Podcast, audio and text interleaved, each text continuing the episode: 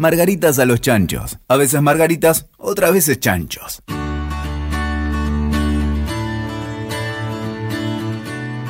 Bienvenidos a Margaritas a los Chanchos. Soy Karina Honorato y en esta nueva entrega de manera remota vamos a hablar de los mitos que el COVID-19 nos legó. Para eso estoy con Laura Cabanas, quien es una voz autorizada para decirnos cuánto debemos creer y cuánto no, sobre todo lo que escuchamos alrededor de la pandemia.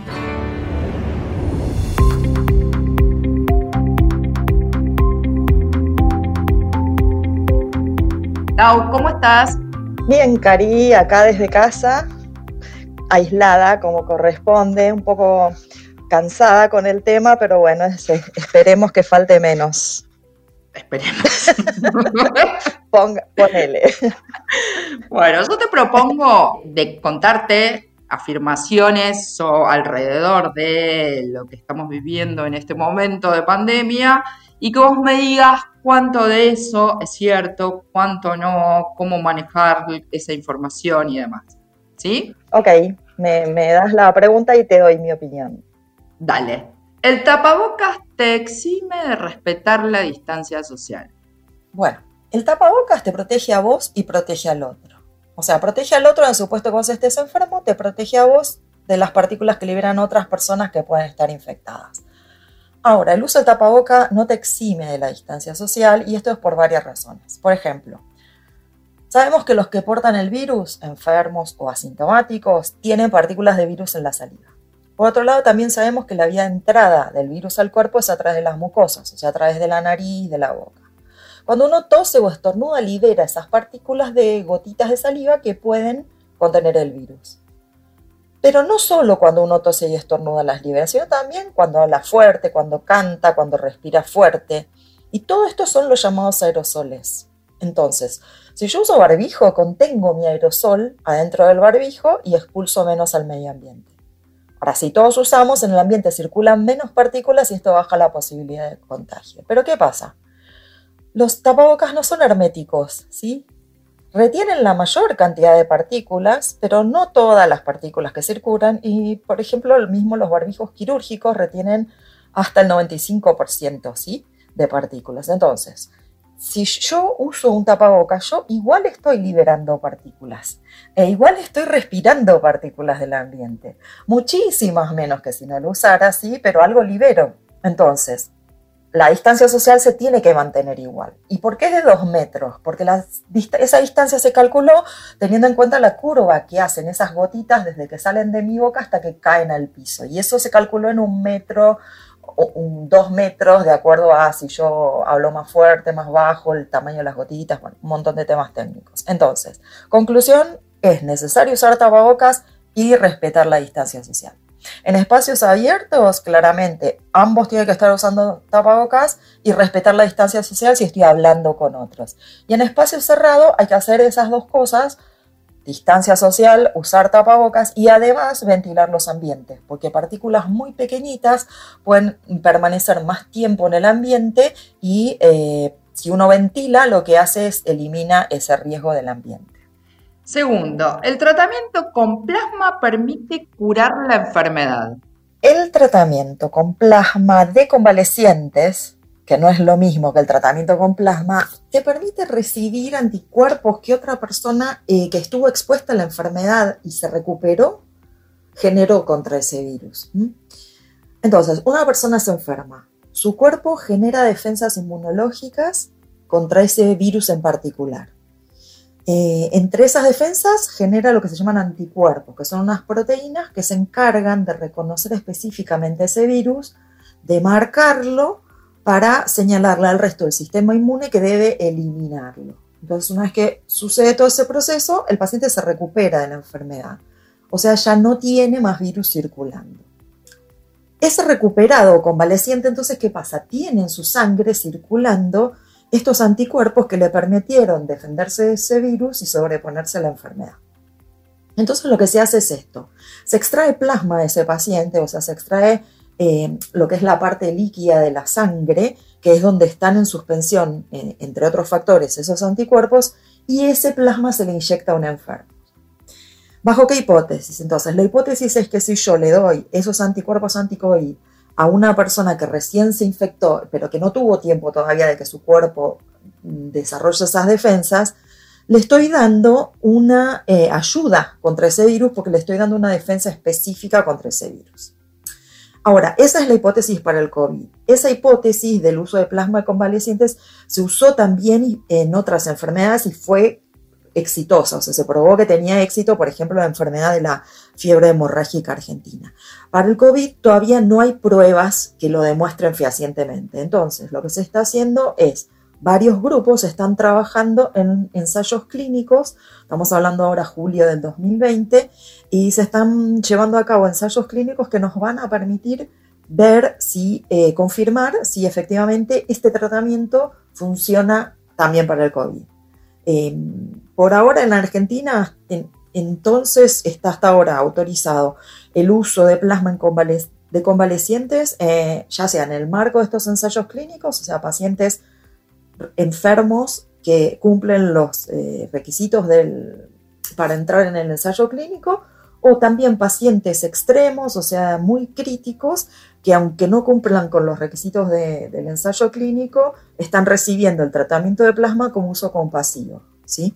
En septiembre estará lista la vacuna. Ok, hay varios grupos, eh, hay muchos grupos de hecho, hay más de 100 grupos en el mundo que están trabajando en el desarrollo de las vacunas. Ahora, las vacunas tienen distintas formas y mm, algunas, dependiendo de la tecnología que tengan, eh, tienen posibilidades de ser desarrolladas antes que otras. Por ejemplo, tenemos vacunas hechas en base a ADN o ARN que pueden ser desarrolladas más rápido, se pueden producir a mayor escala más rápido, y hay otras vacunas como las de proteínas que mm, llevan más tiempo de desarrollo y que después requieren más tiempo o más una tecnología más compleja para producirlas a gran escala. Pero, digamos, independientemente del tipo de vacuna que se está desarrollando, hay una etapa en común que tiene todo lo que es el desarrollo de una vacuna, que son los ensayos clínicos. Y un ensayo clínico es eh, principalmente comprobar en personas Primero, que esa vacuna no le produce daño a esos pacientes sanos a los que se les está aplicando. Y segundo, eh, la etapa de probar que esa vacuna tiene efectivamente un em, efecto protector contra la enfermedad. Ahora, estos pasos del ensayo clínico tardan lo mismo tiempo, son los mismos independientemente del tipo de tecnología eh, que se haya usado para desarrollar la vacuna. Y son pasos por los que todas las vacunas tienen que pasar. Entonces, más allá de que en septiembre seguro que más de un laboratorio tenga disponible prototipo de vacuna, de hecho hay, varios eh, que ya están probando, ya están en ensayos clínicos, em, se va a requerir em, que se completen esos ensayos clínicos eh, para probar la seguridad y eficacia de esas vacunas. Y esos ensayos clínicos llevan la misma cantidad de meses, sea el tipo de vacuna que sea. Entonces, mi opinión, si me preguntas a mí, es que para septiembre es probable que hayan prototipos avanzados de vacuna, que haya laboratorios que tengan prototipos de vacunas y que tengan avanzados los ensayos clínicos. Ahora, ¿qué pasa? Viene la segunda etapa, que depende del país de origen y producción de esa vacuna, es cuándo esa vacuna va a estar disponible para las personas, para aplicarla a las personas y eh, eh, cuánto tiempo y a qué personas se les va a poder aplicar. Porque más allá de que haya vacunas que sean más fáciles de producir o de escalar, no perdamos de vista que acá lo que se está buscando es inmunizar literalmente a todo el mundo. Entonces va a haber que producir una cantidad suficiente para inocular a miles de millones de personas en todo el mundo. Entonces es muy probable que en un principio los países que hayan sido los originadores de la vacuna provean a su propio país, a su propia población y después se vaya comercializando en el resto del mundo. La gripe es más letal que el coronavirus. Bueno, es una pregunta un poco amplia. Lo que sabemos es que el coronavirus es muy contagioso, que las personas no tienen ninguna defensa contra este virus porque no, la humanidad no se infectó antes contra este virus. Y por otro lado, sabemos también que la gripe mata a muchas personas todos los años. Entonces, yo no sé si haría una comparación, pero lo que sí diría es que este es un virus particular para el que no hay protección, es muy contagioso y hoy por hoy no hay tratamiento. Entonces, la diferencia está en eso, no tanto en si es eh, uno es más mortal que el otro, sino en que este virus es mucho más contagioso y cuando infecta a personas que tienen enfermedades preexistentes, en ese caso puede producirles una enfermedad grave, muy complicada o incluso la muerte. Fortalecer el sistema inmunológico con dietas y vitaminas evita que te enfermes. Bueno, eh, el sistema inmunológico es un sistema natural que produce el cuerpo. Cuanto uno más sano está, mejor funcionan todos los sistemas del cuerpo, incluido el sistema inmune.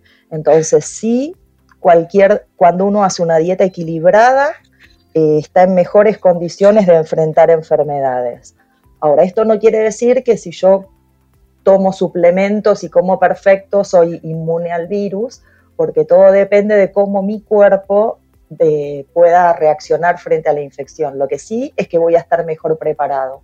Entonces siempre una dieta equilibrada ayuda a recibir mejor las agresiones externas. El virus es producto de una guerra bacteriológica. Ah, las famosas teorías conspirativas. Bueno, eh, ¿cómo saberlo, no? Este, hay muchas publicaciones hechas eh, con respecto a que mm, lo que uno hace, los científicos hacen es analizar el genoma del, virus, o sea, la secuencia codificante, y analizar si es posible que ese virus haya sido construido en un laboratorio o si ese virus es natural. Entonces, lo que se hace es se analizan las secuencias y se comparan contra las bases de datos de secuencias de otros virus existentes y por ahora las conclusiones científicas son que en principio la cepa del coronavirus que inicial y las que están circulando por el mundo serían de origen natural. Pero bueno, eso en definitiva es lo que se dice hoy oficialmente y no podemos saber por ahora con las herramientas que tenemos si no es que alguien eh, lo construyó en un laboratorio, pero en principio toda la evidencia indicaría que es eh, una cepa de origen natural. Bien, el testeo masivo es la mejor medida para prevenir los contagios. El testeo masivo es muy útil para prevenir los contagios, para prevenir en realidad la expansión de eh, la pandemia. Para prevenir los contagios es muy importante todas las precauciones que tenemos que tomar y todas las normas de higiene. Y lo que nos permite el testeo eh, masivo es básicamente lo que nos permite el testeo es poder ir, identificar qué personas son portadoras, aunque no estén presentando síntomas, y aislar a esas personas. Entonces, un testeo masivo a todo el mundo eh, no tiene mucho sentido hacerlo porque es una foto, un testeo es una foto, entonces hoy nos hagan una foto y nos dicen en esa foto que no estamos contagiados, pero yo me puedo contagiar mañana y paso a ser positivo y sin embargo la foto que me sacaron decía que yo no estaba contagiada. Entonces, los testeos sirven cuando están acompañados de una política de acción y una coordinación y una lógica del testeo. Entonces, lo útil sería hacer testeos con una estrategia de identificar a los portadores, ya sean sintomáticos o asintomáticos, de ahí contactar a las personas con las que ese portador estuvo en contacto y aislar a esas personas hasta que pasen el periodo de, cuarentena para asegurar que no siguen distribuyendo el virus. Siguiente. Cercar los barrios vulnerables es la solución para evitar contagios masivos. Yo no diría que es la solución si no está acompañada de estas políticas que justamente hablamos en la pregunta anterior. O sea, ser, aislar a las personas y ponerlas en una burbuja no va a frenar la, pandemia. Lo que va a frenar la pandemia es que todos incorporemos las normas de higiene, que todos incorporemos el uso de, barbijo, que todos incorporemos la distancia social y que se hagan los testeos suficientes como para poder ir identificando a las personas que sí son portadoras o están enfermas y poder aislarlas y evitar que se siga propagando. Bien, penúltima. No se atiende ninguna patología que no sea COVID en el sistema de salud argentino. Bueno, eso no es tan así, se atienden otras patologías.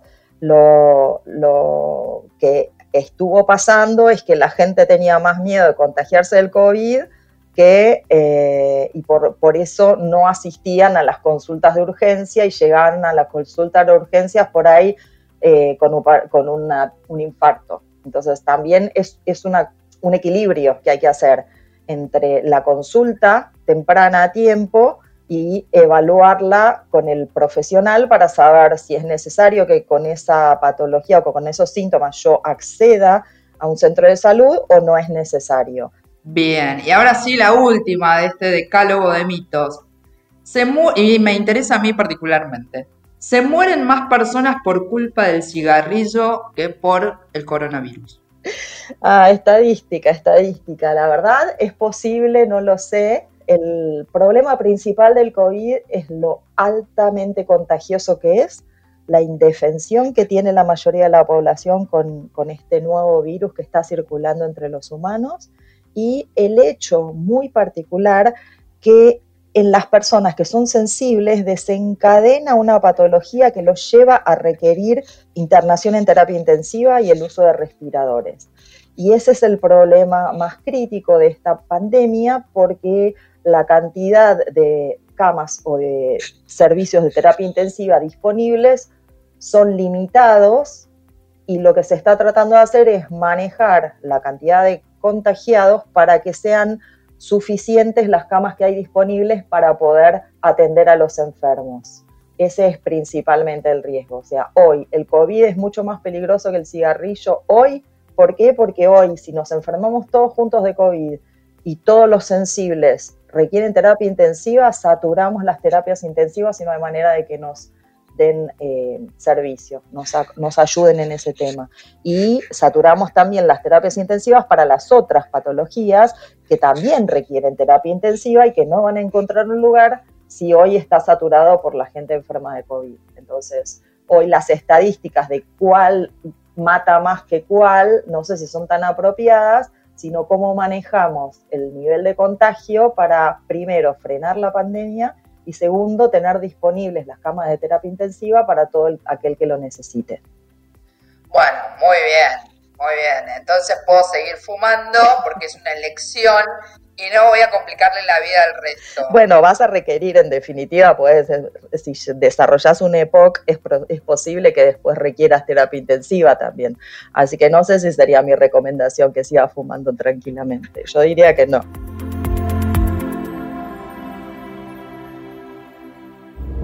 pero está, está en vos. Voy a hacer un esfuerzo, pero está complicado en, en, épocas de cuarentena. Todo está complicado en épocas de cuarentena, Dios mío, sí, sí.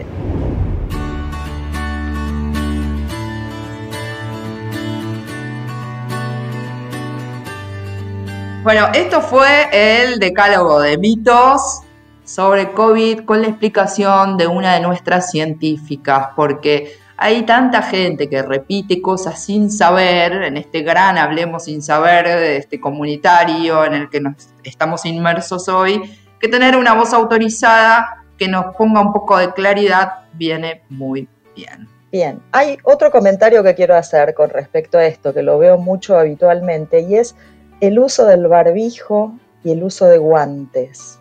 Hay gente que sale a la calle con guantes y hay gente que usa mal el barbijo. Entonces, ¿me protege usar guantes? No, porque el virus no entra a través de la piel, el virus entra a través de las mucosas, o sea, la boca, la nariz y los ojos. Entonces, si yo voy con guantes, no hago más que pensar que estoy protegido y no tener en cuenta si me tengo que lavar las manos o no y puedo llegar a contagiarme por meterme el dedo del guante justamente en la cara o en el ojo. Y otra cosa es el uso del barbijo. El barbijo es un concepto limpio-sucio, o sea, lo que yo hago cuando uso el barbijo es me protejo de lo que está afuera, suponiendo que yo estoy sano, ¿no? Si estuviera enfermo, tengo que estar en mi casa, no puedo estar circulando con barbijo, ¿sí? Pero si yo estoy sano y uso un barbijo, la teoría es yo adentro del barbijo estoy limpio y afuera del barbijo estoy sucio, entre comillas. O sea, ese concepto debiera quedar claro para qué, para cómo debo manipular el barbijo. Si yo me pongo el barbijo y estoy protegida, me lo puse una vez, cuando yo me lo saco no puedo tocarlo de adelante, donde se supone que si hubo virus quedó depositado, ¿sí? Entonces, si yo me pongo el barbijo, no me lo tengo que sacar hasta que me lo saco definitivamente. No me lo puedo poner y sacar, poner y sacar, poner y sacar.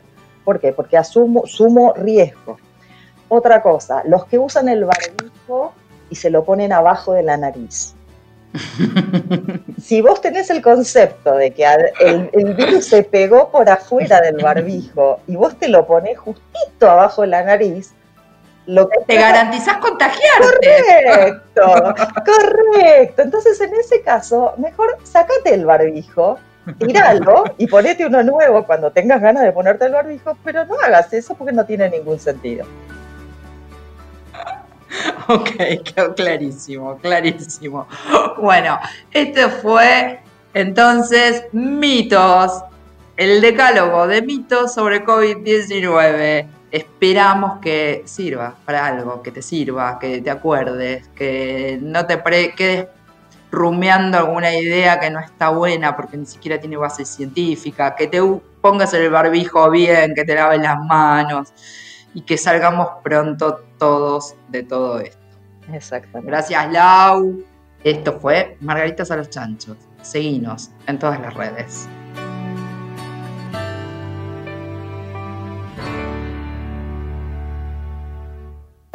Escuchaste Margaritas a los Chanchos. WeToker. Sumamos las partes.